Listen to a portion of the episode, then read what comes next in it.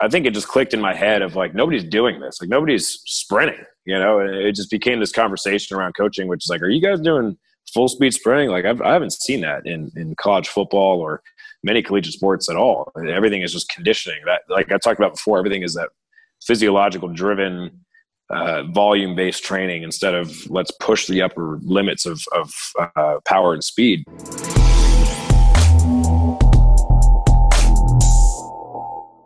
Welcome to the Upside Strength Podcast, your number one resource for all things fitness and performance in Switzerland. Today, I'm happy to welcome on the podcast Cameron Josse, athletic performance coach for football at Indiana University. Cam, thanks for accepting my invitation. thanks, Sean. I appreciate you reaching out, and I'm excited to be here. You've got a great show, and I've listened to a lot of great guests that you've had on there, so I'm excited and, and honored to be here. Thanks, man. I appreciate it. So, for for those who don't know you yet, can you talk a little bit about you, who you are, what you do, and a bit of your background as well? Sure. Yeah. Currently, I'm well. I guess the official title would be athletic performance coach for football. Uh, basically, I'm an assistant strength coach at Indiana University here in the U.S. and working specifically with American football.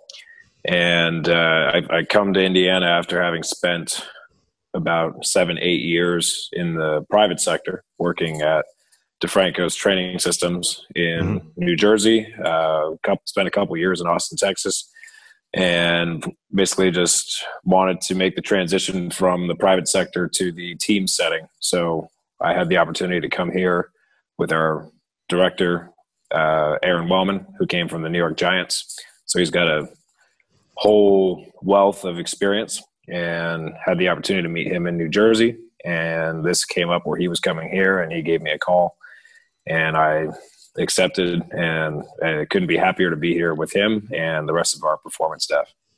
Awesome. Can you talk a little bit about that transition from, you know, you spent quite a few years in the private sector, like you said, at DeFranco's. So what have been for you in your mind the kind of the upsides of and the downsides of, of each one of those experiences, uh, one uh, in the private sector and the one you're now? Yeah, well, first, the, the, the biggest advantage of being in the private sector for me was the hands on coaching that I was able to do and the interpersonal connection that you would have with each client that comes in. Uh, so for me, that was basically my opportunity to try out really whatever I wanted to try out.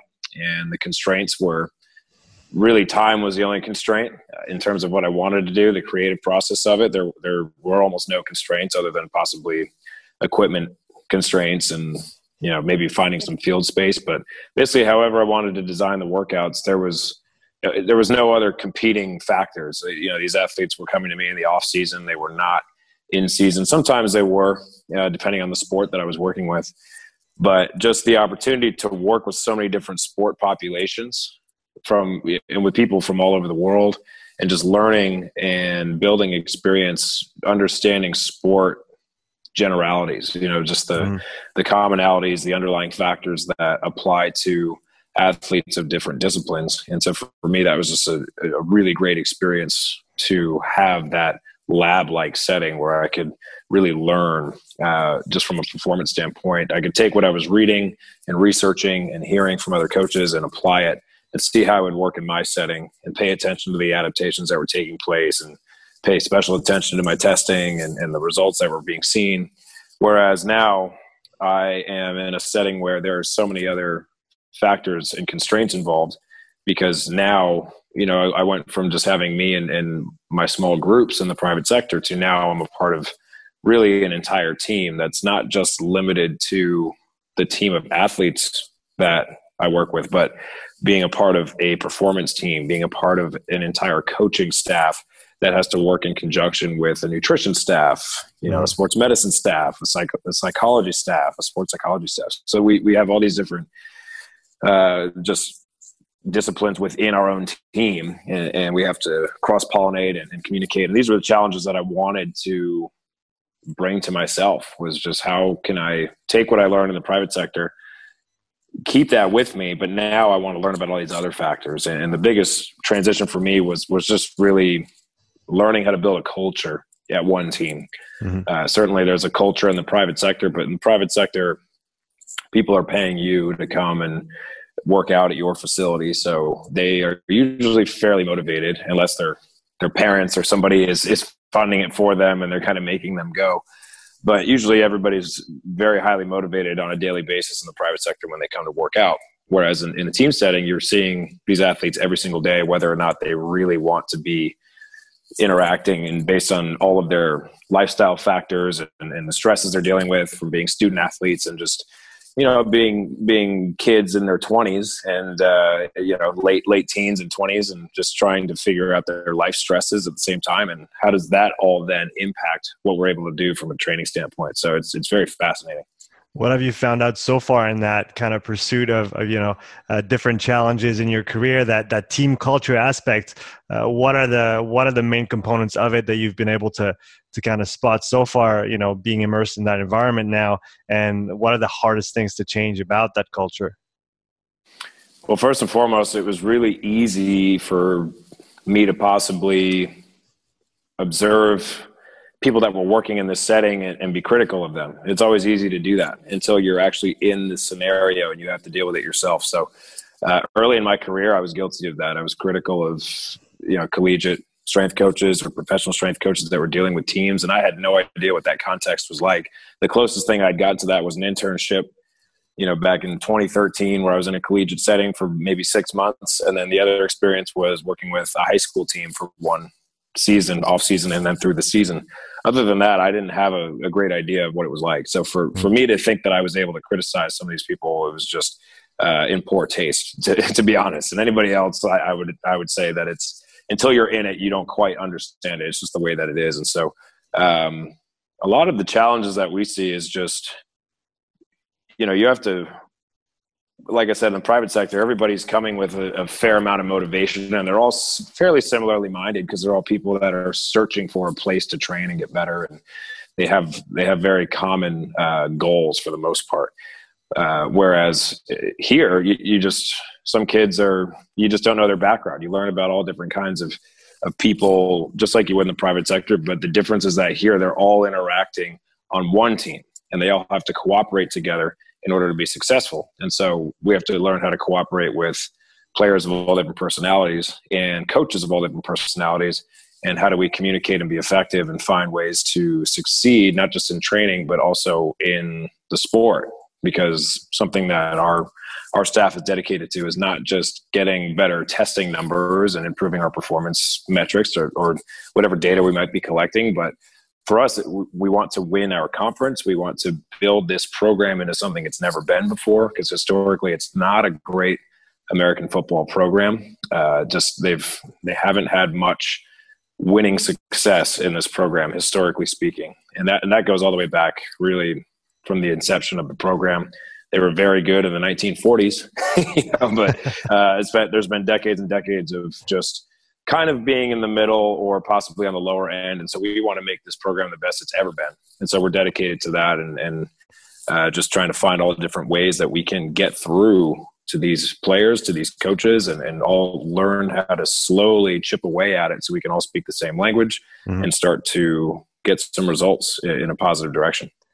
How has the dynamic changed for you in terms of kind of the boundaries that you have to operate within? Because in the private sector, like you said, you can do whatever you want. If you want to ball in there if you want to you know do some really specific stuff you can you have the liberty to do it. And and now from my understanding is that it's it's different. You have your field kind of your field of uh, you know applicability if you want to talk like that. And then there's the skills coaches that take care of the other part. And then you know like you said many other staff that interact with the team in order to get them to their top potential. How has it been for you that transition from you know like you said before being able to test everything that you want and being able to integrate a lot of maybe specific stuff into the training to kind of you know getting back in your lane quote unquote?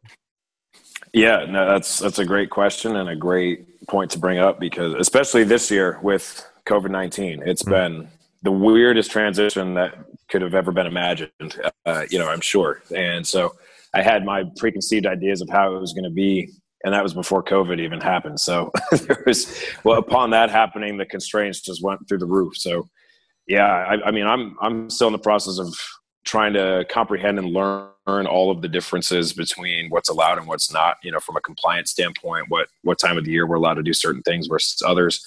And uh, you know the coaching involvement and how, how does that impact what we're doing in terms of uh, you know they are going to be influencing the players if they are allowed to have more hours with them in terms of the technical tactical preparation.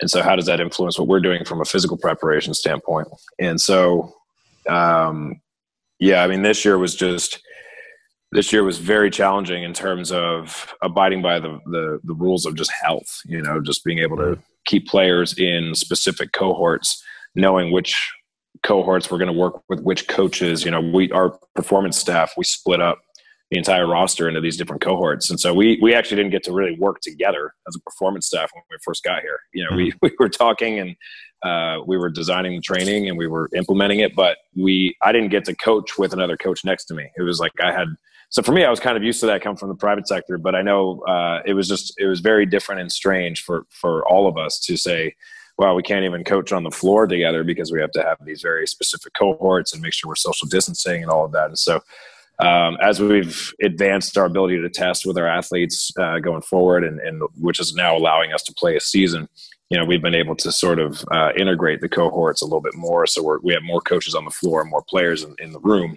Mm-hmm. but yeah there's always uh, there's always the the same constraints you would have anywhere else of of you know maybe we only have 45 minutes to get them through a workout. So how do we maximize that 45 minutes to the to the to the greatest degree that we can? And then how are we interacting with the coaches to understand all the stressors that are going on with these players? Because we are certainly of the mindset that we do not exist in a vacuum. Our training is not isolated to, you know, just by itself. It, it interacts with everything. And so, uh, you know, our our head strength coach Aaron Wellman, he's he's got his PhD. He's very he's incredibly intelligent. He, this this guy, and if he has any spare moment, he's reading research papers. He's connecting with coaches. He's learning everything that he possibly can, and the, it trickles down to the rest of us from the top down. And so we're always trying to just gain a better understanding of what's going on, like what's happening in reality, and how do we help prepare our players in the safest and most efficient way possible. And we get it wrong all the time. You know, we're not afraid to say that. And uh, but we're, our constant pursuit is to get a little bit better every day, and that's what we try to do. What are some of the systems that you guys have put in place in order to track that that load that you know global load management kind of aspect of things so that like you said even when the players go from technical tactical to, to physical even maybe uh, in the rehab setting for some for some uh, trying to take all these factors into account so that obviously like you said from a health standpoint we want to put that first and uh, whether it's for covid or you know just in the performance uh, realm. We want the ki- the kids, we want the guys to be fit and healthy so that they can you know play all year, uh, every game, every practice. So how do you kind of manage all of this together? Yeah, I would say right now we are we were thrown into the fire with all this stuff so where we had a lot of ideas of what we wanted to do when we were talking about getting together as a staff because we, we just got to indiana in march all of us mm-hmm. uh, mm-hmm. including aaron wellman and so we had these ideas of things that we were thinking of trying to do and then it just became covid-19 all this crazy chaos is happening. So we we've literally been like trying to put out the fires as they come up. Like we're we're and that's just the truth. Like we're we're in a crazy chaotic situation right now. And we're just uh, you know we have one of our other performance coaches justin collette. He always says knees bent you know don't you're always ready to redirect and and change direction where you need to. And so uh, that's that's how we're operating. So some of the things that we've that we have been able to do, which has been great, is we've we've gotten uh, GPS units, we've gotten catapult, we've been able to start monitoring load as as so we had a little bit of practice over the summer where we thought we were going to have a summer training camp, and then the Big Ten conference ended up postponing their season, mm-hmm. so we ended up kind of getting back into an off season mode. It was just this crazy back and forth and this crazy seesaw. So yeah, definitely knees bent all the time, and uh, but we had already started to utilize the catapult and start seeing some of the the loading that was happening with these coaches and how they would organize practice. And so now what we're doing is we're just trying to uh, get an idea of how the practice is being structured, and we're trying to work with our uh, football coaches to ensure that we don't have the highest loads immediately at the beginning. Like we make a mm-hmm. gradual progression over time. And we've been able to do that very successfully so far in the first couple weeks here and our coaches are amazing. Our, our, our head coach Tom Allen and, and, the rest of his coaching staff, like they are just they're phenomenal in terms of how they're so willing to ask questions and work with us. And we we really couldn't be any more fortunate to to have better coaches than we have in terms of their ability to work with us and have these conversations. So that that's the big one, obviously, in terms of monitoring practice loads. And um, on top of that, you know, we're subjectively we're talking to the players a lot, trying to understand how they're feeling, how they're doing and because uh, it's it's tough too from a subjective standpoint because we are still trying to get to know these players. Like I said, we just got here and we're still trying to get to know them as people. And a lot of times we haven't been around certain players for too long versus other coaches might have been because of these cohorts that we were training in. Mm-hmm. Uh, but outside of that, we you know we monitor their strength numbers. We're monitoring uh, force plate data. We're utilizing that. We uh, we've been doing we did some 1080 sprint work. We have a 1080 sprint machine here Nice. So we were able to monitor some force velocity profiling with them. Uh, but you know, over over the the summer leading into this in season mode, we were able to do that. And luckily, we were actually able to perform some video analysis in terms of their their movement and their sprinting. We did some basic, just basic drills. We did you know some some linear sprinting, basic uh, 5, 10, 5, 20 yard shuttle drill. And we just filmed them just to see how these guys are moving, and we can go back and review. And so we, we just try to hit it wherever we can. You know, we're just and, we're working in conjunction with sports medicine, who they have their own analyses that they're using, and we're just we're trying to bridge everybody together. You know, it's a it's a process that we're building right now, and so uh, if you ask me a year from now, everything we have in place, it'll be a much better, much bigger answer. But right now, I can just tell you we're we're trying to build it as we go. I'll uh, I'll definitely have you I'll definitely have you back on to to go back on all those things once you know things calm down and everything's in place. I want to come back to the sprinting. I want to come back to the testing. I want to come back to the videoing. But before that, if we can go back to your previous experience in the private sector, you you talked about you know testing workouts and protocols, see what works, see what doesn't. In that realm, you know, off the top of your head, what are some of the protocols that maybe you didn't think would work that well that has the that had the best outcomes? And then on the other side uh, things that you thought were going to be fantastic and then didn't really pan out as you thought that they would?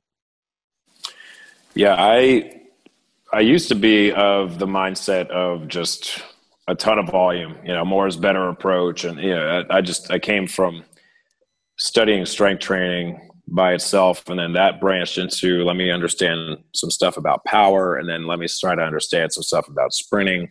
And i was very i guess physiologically driven early on in my in my coaching education my, my self education i should say. The things i was looking into was just mm-hmm. trying to understand how to be this physiological powerhouse.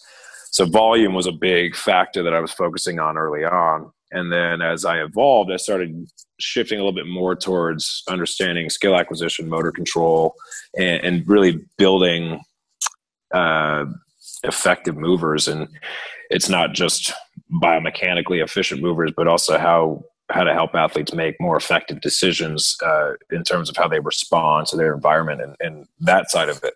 So for me uh, i guess going down that that that later route led me to try to understand more pedagogical ideas, how to actually coach and, and teach and facilitate learning for these athletes. And so, um, some of the things I used to do were I would try to do a lot of the you know biofeedback type stuff where you keep repping until you drop you know below five percent mm-hmm. you have a five percent drop off or something in, in your mm-hmm. your bar speed or your jump height. You know, I would do a lot of things like that because I was always like, let's continue to build this capacity and this this this physiological powerhouse. And obviously, there's still some tremendous benefit to doing training like that, especially with some of our, our younger athletes that don't that just don't understand work capacity yet. And we're trying to build that. So, but I, I lived in that zone where it was just volume, volume, volume. And uh, eventually I transitioned into realizing that if I can do a, a, minimal volume and still get the effect that I want, that's likely more desirable because mm. then I'm leaving the athlete with more current adaptation reserves, right? Uh, going back all the way to reading super training back in the day, just, just having them uh, be allowing them to have some more energy to adapt to other things outside of what they're doing with me. Mm. And even in the private sector, some of these athletes were we're working with a skills coach on the side. You know, maybe they're in American football and they have a, an offensive line coach that they go see later that night or something like that. So that that would still interplay with what I was doing. And plus, I just don't even know what else they're doing all day anyway. So, uh, but that, that's where I shifted more towards okay, can I focus more on the qualitative side of things versus just purely quantitative? Mm-hmm. And then if I can keep quality high, let me see what kind of volumes I can do within that. And so everything shifted more towards a qualitative approach.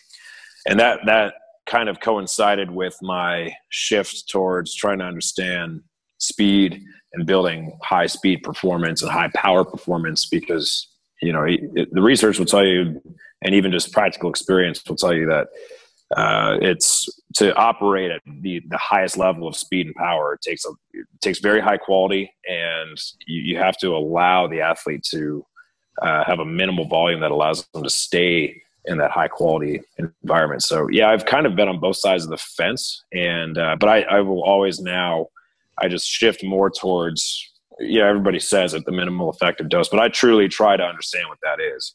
You know, if if I don't need to go much more than this, and this year is probably the most educating for that is like especially when we started football practice and uh, talking with the coaches we, we had that conversation with them and, and you know and aaron wellman had that conversation with our head coach of let's let's slowly build this out. Let's try to get this right and see you know what can we do and still get the effect that we want instead of just hammer them hammer them hammer them if we don't need to do that you know? But obviously still building out the necessary minimum threshold of volume that we will need. Uh, so that's always important because you, you, can obviously do too little and then not be prepared as well. So yeah, that's kind of vague, but that's uh, that's kind of where my mindset has been shifting back and forth over the years.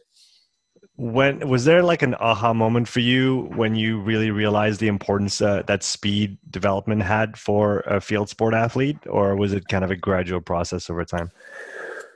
I think there was kind of an aha moment, and I was I was pretty young in my coaching, where I think I just realized that when I came out of playing college football myself, I realized that I went through four years of training and playing this sport at the collegiate level where I didn't do a full speed sprint once, you know, unless I was like chasing somebody in practice or whatever. But in training, you know, it was fairly common with what everybody else was doing around the country, which was you warm up and then you go to the weight room. Like there was the only time you would go to the field is for conditioning runs, like highly intense aerobic work or lactic work.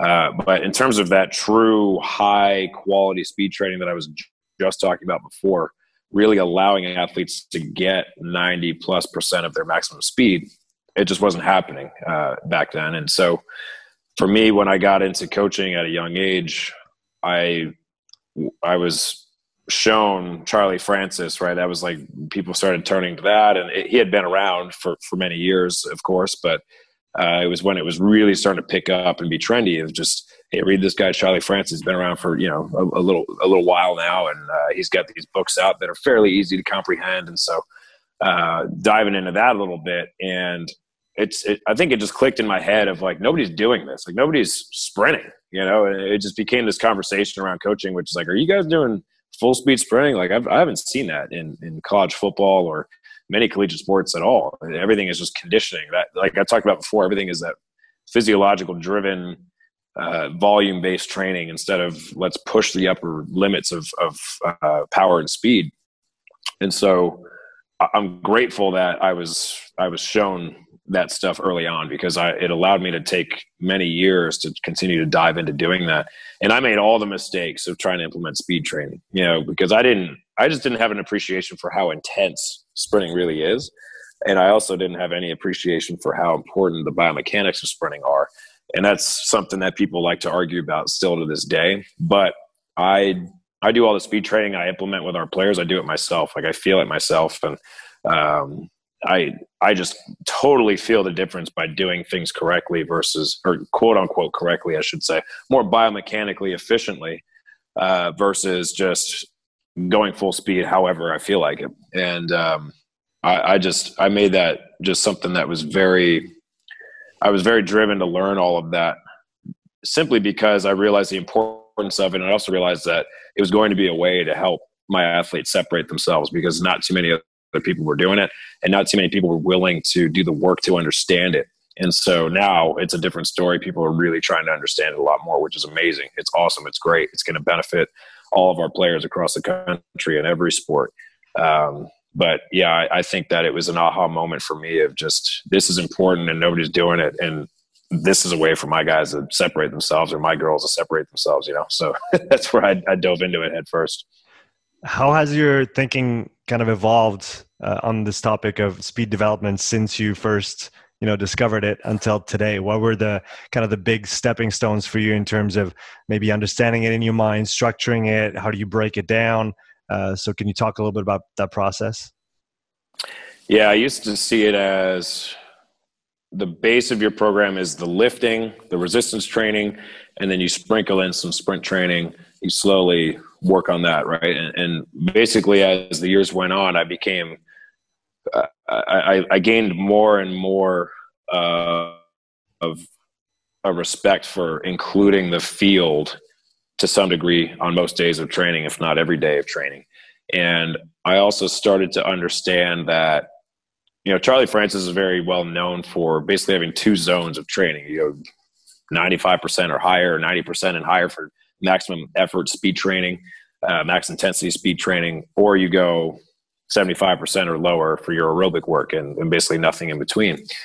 And so I was operating in that from that framework as well for a while and basically over time talking with more track and field people and, and especially all the folks at, at ALTIS you know and talking with stu mcmillan in particular about just having an appreciation for all the, for various zones of speed and how you know the, their new need for speed course that just came out is incredible because they talk about all of the factors that they believe go into really enhancing a team sport player's ability to be fast in the game and I mean, looking at what everything they've covered, I don't know of anything else that they missed out, missed out on touching upon.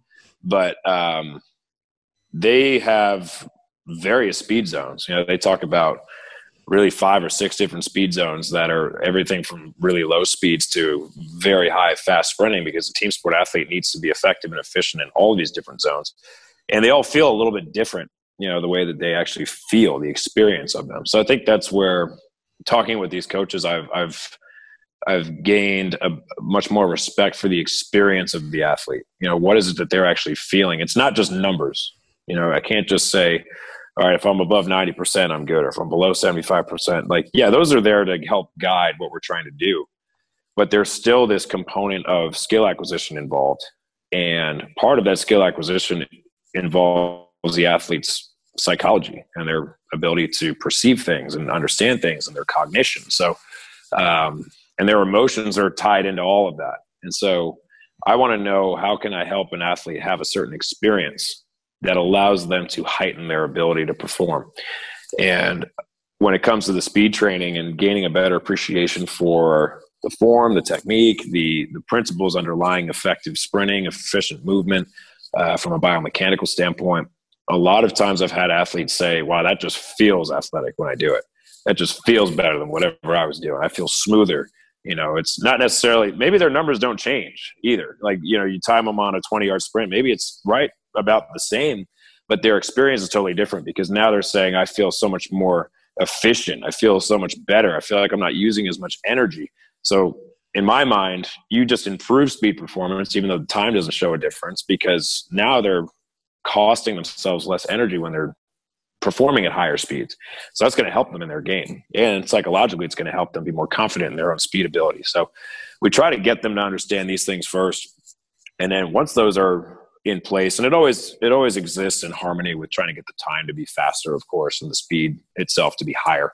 Um, but I really try to focus a lot on that experience side first and once that's in place, so I know I, I now know what you expect from me. Is you know this would be the athlete talking. I know what you expect from me. I understand what's going on. I I know what a good position feels like. Great, awesome. Now let's just try to get you to run as fast as you can. You know, let's let's continue to hammer away at these things, and and then it becomes about knowing when to push them and, and pull them back based upon what's happening. Because if they know what's going on and they and they know what they should be feeling, and they're still having a weird day, you pull them back. And then if they're if they're really doing awesome and they feel great and they're like, I'm going to break a personal record today great let's do it you know and then so it's just always understanding that that intricate balance of how to push and how to how to pull guys back and, and, and do so in a way that they understand that they are still training hard all the time. It's always good effort from a mental standpoint, but it's just being smart about it too.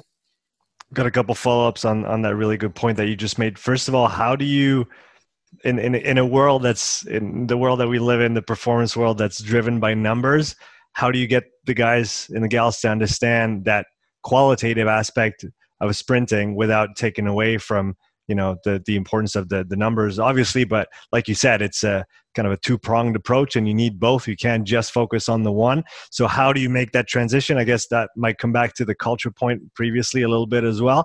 And then the second follow up would be how do you get sorry how do you get your athletes to be in touch with how they're feeling without making it too kind of brainy, if I can put it that way, without getting them to think too much. Because we know that when we want them to to move well and move fast, it has to be there has to be that instinctive almost uh, aspect to it where you don't want to just think about everything that you're doing too much. So how do you kind of reconcile those those sides?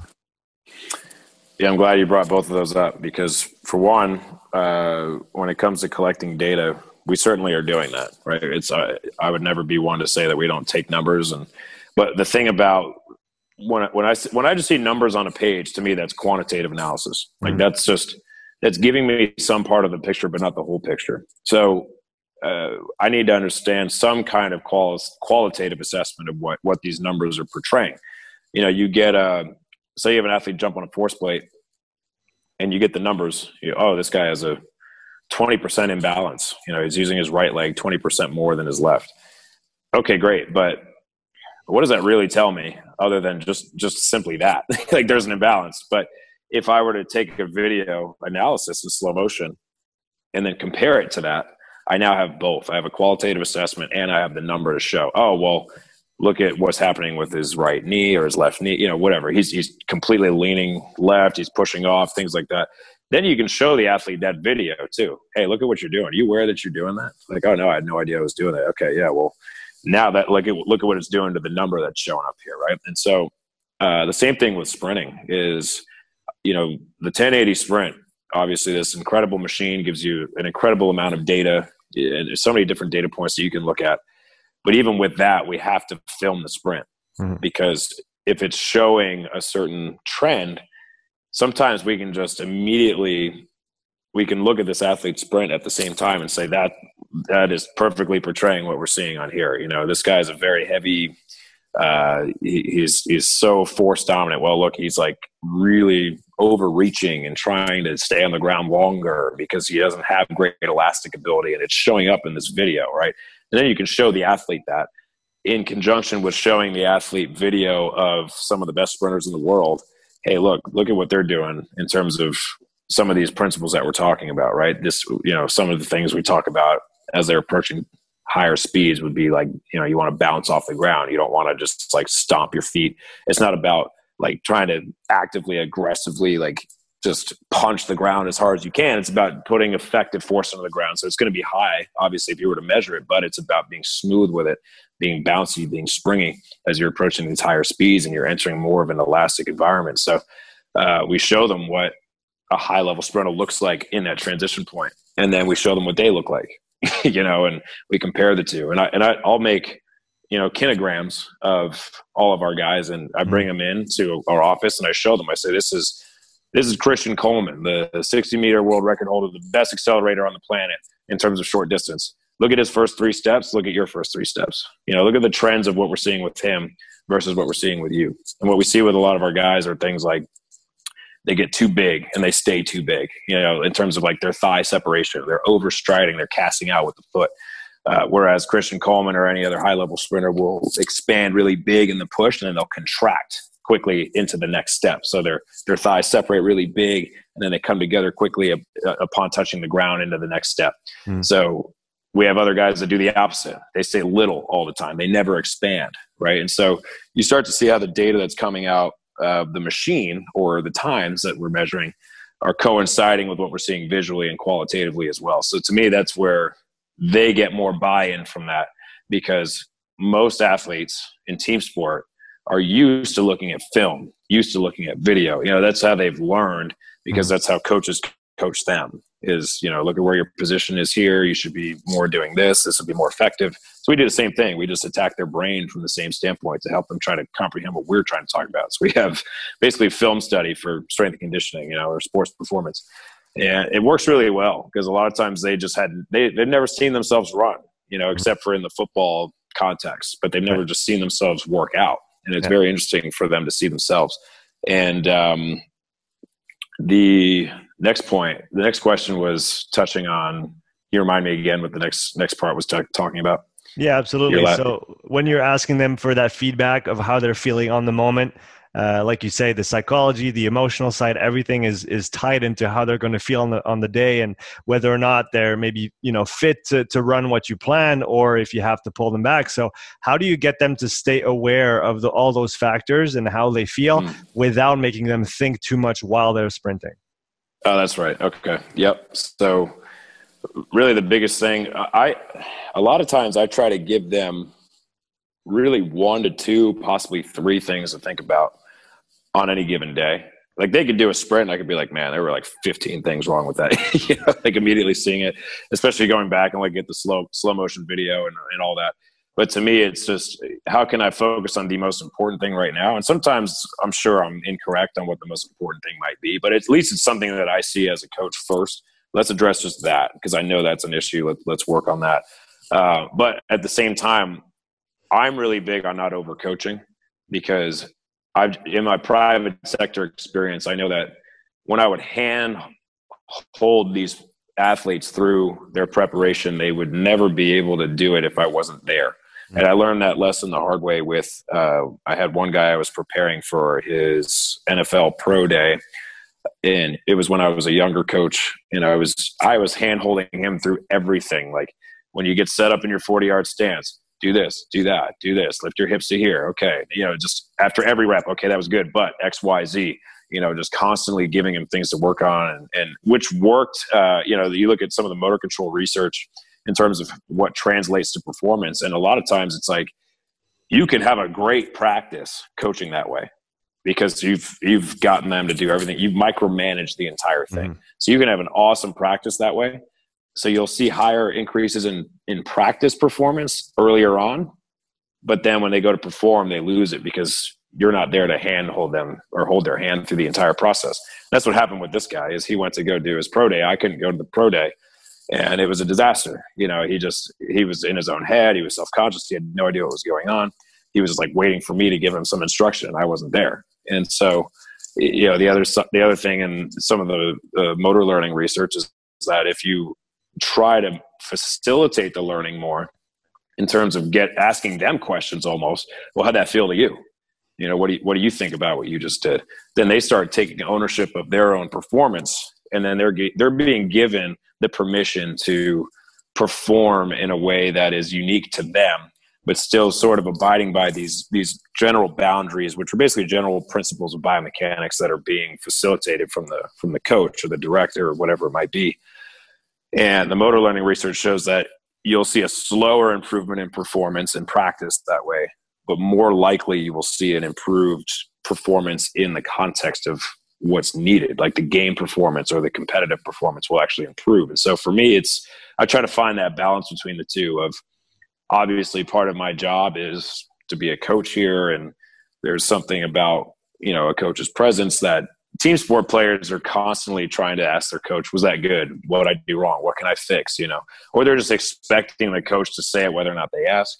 So I've had multiple athletes say like, how was that? And I'll just be like, yeah, it was good. And like, that's about all I give them. You know, like do another rep. Let's see how it goes. You know, and then like after, I might not even say much. And then afterwards, it's like, so how'd that feel for you? What did you feel that might have been different from yesterday when we did this? You know, and that's something I, that I've seen Stu at ALTIS coaches that way, and uh, I've seen a lot of coaches start to do that in some of these other disciplines, and um, I've seen great success that way. But I think that you need to be proficient at both. Sometimes you need to come in and say like, "Hey, hey, listen, like what you're doing is a complete wreck. Like, don't don't do that. You know, that's that's not good at all." And I usually do that when it's dangerous or just mm-hmm. clearly an aberration of biomechanics. You know, at that point, I immediately step in and I say, "Hey, listen, like that was that's an unsafe position. Let's get you in a safer position." You know, but then once I know it's somewhat safe, I let them try to explore it a little bit, and that that that's my style. It's not everybody's style that's that's around here, but um, or just around the field in general. But that that's something that I've I've uh, seen good success trying to work both sides of the fence. But more often than not, if I can uh, lean towards allowing them to explore it for themselves, then that's what I'm going to do. Maybe not, you know, talking directly about the, the the the, pros because that's what they do full time, and I want to talk about video analysis a little bit. Do you do you think that for maybe you know semi pros, amateur players that have access to, let's say, sports video analysis of their games in the context of football, of soccer, of, of, rugby. Do you think it's a disservice in, in that in that you know the same frame as we were talking just before of you know spoon feeding them everything? Do you think we're doing them a disservice by make doing the video analysis for them? Should should would they get something out of it by going through the game themselves and watching their own performance and drawing their own conclusions on what they have to work on i think so. I think there's going to be benefits to both and and i think that um you know one of the things that I thought was great about the ALTIS need for speed course as it relates to the context of building team speed performance was they had this notion of here are the general rules and from there start to explore. And so i think it's a great just overarching principle for learning in general because uh, you know if you if an athlete goes to look at their film that is available to them and they just they don't have the underlying general rules of what they should be looking for i don't think they're going to get anything out of it. And i speak from experience when i say that because you know when i was in when i was playing college football our coaches were like get in the get in the film room and watch film. That's all they said okay great i'm in the film room and i'm logging hours of watching film but i don't really know there's there's 22 guys on the field and like what am i looking for and where you know where should i where should i narrow my focus of attention and i think that's where uh, coaches are helpful is because I think if yeah, you should. I I I believe it shouldn't be completely spoon fed mm-hmm. because then they'll never take responsibility of their own development. Mm-hmm. And I think that whether it's you know mental cognitive in terms of watching film and trying to understand and learn from that standpoint or it's physical development I, I always believe in trying to help the athlete develop the habit of taking ownership of their own performance and we try to talk to our athletes here because Aaron Wellman came from the Giants, and I worked with NFL athletes when I was at DeFranco's. And you, when you talk to these guys that last more than five years in the NFL, they're all very similarly minded guys, unless they're just a total freak athlete and then they're crazy at the same time, but they keep getting chances because they're that good. Um, but most of the guys that are truly like the the professional professionals, if you will, like the mm-hmm. true pros pro, uh, they have a lot of ownership over their own health, their own development. You know, they are the guys that will initiate. Uh, what should I do to take care of my body? What should I do to learn the tactics of the game better? You know, it's it, like to a man, those were the guys that that lasted the longest in these professional leagues. That, in my experience, and, and Aaron Wellman said the same thing about the guys he had on the Giants. That they just developed these habits of trying to improve themselves and not necessarily be obsessive about it to the point of where it's a detriment now and taking mm-hmm. away from their life balance, but just understanding what they need to do in order to stay on the field, stay in the game, keep their job, and continue their careers. And, and that's that's such a, an important skill that I I'm not sure gets talked enough about. Is just having that habitual skill, the skill of just developing positive habits, and that that's something that's a major challenge and something that I'm really fascinated with now that I'm in this setting is learning how to help these players understand that notion so that they can not just be the best players they can be at, at Indiana University, but can they can can we continue to send more and more and more guys to the NFL from this program because they have those habits. And so far in that process, what have you found to be some of the keys to, you know, getting the guys to take ownership of their their own progress, their own program, and trying to you know develop within that themselves rather than you guys doing all the work for them. Well, I think a big thing is is conversing with them, and um, it's it's just like coaching, where if you're going to micromanage and talk down to uh, anybody about something, they're going to probably pull away from it and and resist it. You know, um, and like I said, the difference here versus the private sector is the private sector they are paying for every session, so they're already highly invested to be there because they're mm. literally investing their money to be there. Whereas here, it's just part of a schedule. Hey, you know, there's a lift tomorrow. Make sure you're there. If you're not there, you're going to be whatever reprimanded somehow, um, whatever it might be. And so there's already these these societal walls that are put on these players of like maybe they don't necessarily feel like showing up to do a workout and yet they're being asked to do that. So how do they deal with that situation? How do they deal with the fact that they know they have this homework assignment due, but we also have to do training. We have to do practice. They they're maybe they're injured. They need to get treatment, rehab. Uh, you know, so all these hours start to build up for them. But so how are they managing that? And so it's just about trying to converse with them. That's that's what I've seen here so far. Because a lot of these kids just they have their own minds made up about certain things, and nobody's asked them certain questions about like, well, have you thought about this? you know whatever whatever this might be. Um, have you thought of it this way instead of the way you're thinking about it? Just just i'm not telling you to be any different. I'm just saying have you thought about this? You know mm-hmm. have you thought about instead of buying you, know, you, you, get some you get some scholarship funding for food instead of using that for clothes have you thought about using it for maybe you get a rotisserie chicken get some more protein in your body? Just things like that about like here these are these are professional uh, habit building principles that we've seen in our experience and, and just you know ha- have you thought about it this way before? And so that those lead to really interesting conversations because that allows us to have a more honest conversation with our players.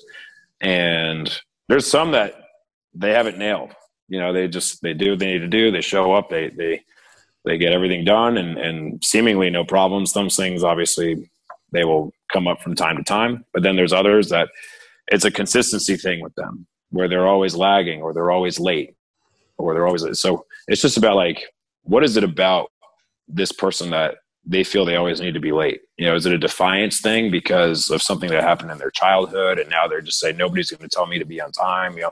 You just need to get to know the person and and what they're all about. And so yeah that whole psychological side of things is i'm learning every day about that because that's very different from the the setting that i just came from so uh, don't have a great answer for you on that yet. As I get to know our team a little bit better, then that's that's so that'll be an answer that that comes out a little bit more complete. That'll be that'll be perfect for uh, episode number two next year, right? Yeah, absolutely. So we talked about the the qualitative versus quantitative approach to speed development. So can you talk about speed testing? I mean, we see everything out there, and obviously it's going to vary from sport to sport. But let's take football as an example. Uh, we see people saying, "Oh, all you need is tens and twenties because it's an acceleration sport." Then some people say, "Oh no, you need fly tens. Uh, some positions need fly twenties. So how might a coach who's not extremely well versed in you know speed development decide what speed tests to use with his team with his players in order to get valuable information that he can then use in his programming uh, and apply practically on the field with his athlete, with his athletes.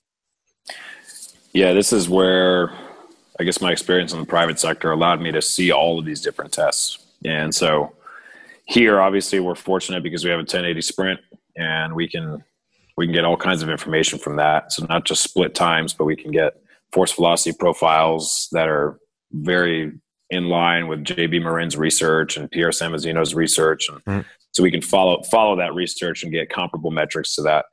Uh, but for what I did for the longest time was was really just using split times at at DeFranco's, and I think that Ken Clark's research has been really great for team sport settings because he has shown uh, some analyses that have specifically the paper that he studied was uh, the NFL combine data and how the the manner in which most of the players accelerated there the vast majority of them accelerated in a similar fashion in terms of the way that they covered the 40 yards mm-hmm. and if you were to look at the speeds that they hit around that 40 yard mark and, and there's a lot of research to support the fact that team sport players start to hit their maximum speed around 30 meters, you know, around 30 to 40 meters, they're going to be close to their max speed, whereas track and field athletes will expand that a little bit further.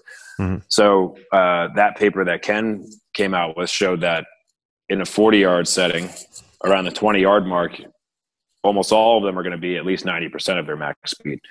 So there's a lot of value there because um, he even talks about how Usain Bolt is over 90% of his maximum speed at 30 meters. So it's it's fascinating how you know the world's fastest man is is uh, even he is over 90% uh, at 30 meters. The difference is that he can continue to very slowly accelerate further and further and further all the way up to 70 meters or whatever it is. But um, it makes sense, right? Where a sprinter needs to spread it out over 100 meters. If they get there too early, then they only can decelerate from there because once you're at maximum, you're there. You know, that's as high as you're going to get, and you can only get lower from there.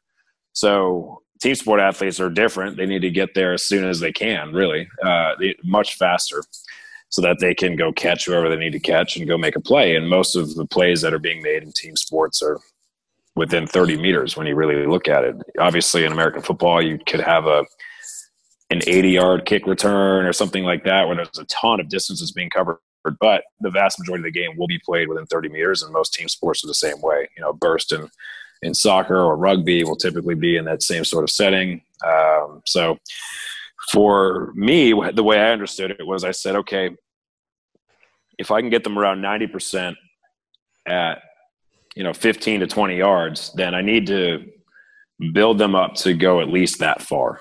You know, so I started with just doing tens, but I realized that tens weren't enough. And I think a lot of coaches are, they stick around tens because tens are safe. You know, mm. it's like a one to two second sprint, and it's seemingly low risk because you don't approach any top speed environments. But once you get to that 20 yard mark, now athletes are starting to get more upright.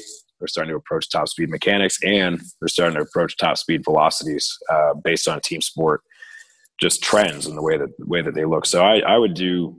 I started by doing tens, and I said, okay, well, I need to do at least 20s now. And then what I what I started doing was just looking at how I was afraid to do fly tens until I felt like they were ready to do that. Mm-hmm. And that's because I tried fly tens before that, and I had guys pull hamstrings and pull quads and pull hips and groins and everything, pull lower backs. I've seen, I've seen it all trying to do the flying tens, and that was, you know, that was reading the Charlie Francis and early sprint training. Do flying sprints to improve your max velocity. So I'm like, all right, let's let's just do it then. Um, instead of realizing like I need to build this elastic endurance of sprint positioning. Like I need them to learn how to be upright, how to bounce off the ground for for you know rep after rep. Every step when you think about it is basically a rep. So I would what in the private sector what I would do is I would start with measuring tens and twenties, you know, as a starting point. Mm-hmm. And at the same time, I'm utilizing drills that are not timed that are trying to reinforce the ability to run in the upright position in a way that has good frontside lift, good bounce off the ground, not having excessive backside mechanics and like butt kicking out the back and all of that. So I was trying to build that upright technique while I was focusing on those early stages of, of acceleration. It's really a short to long approach. It's no different than that. And then when I would get to the longer approaches, I would then introduce um, some of those longer distance with a fly 10.